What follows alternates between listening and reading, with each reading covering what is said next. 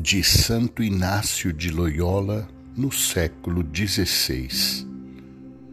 O ser humano é criado para louvar, reverenciar e servir a Deus nosso Senhor e por este meio salvar a sua alma.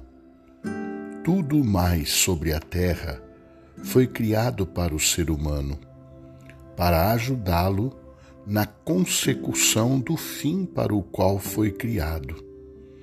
Daí resulta que o ser humano tanto há de usar das coisas criadas, quanto o ajudem para seu fim, e tanto deve apartar-se delas, quanto o afastarem desse fim.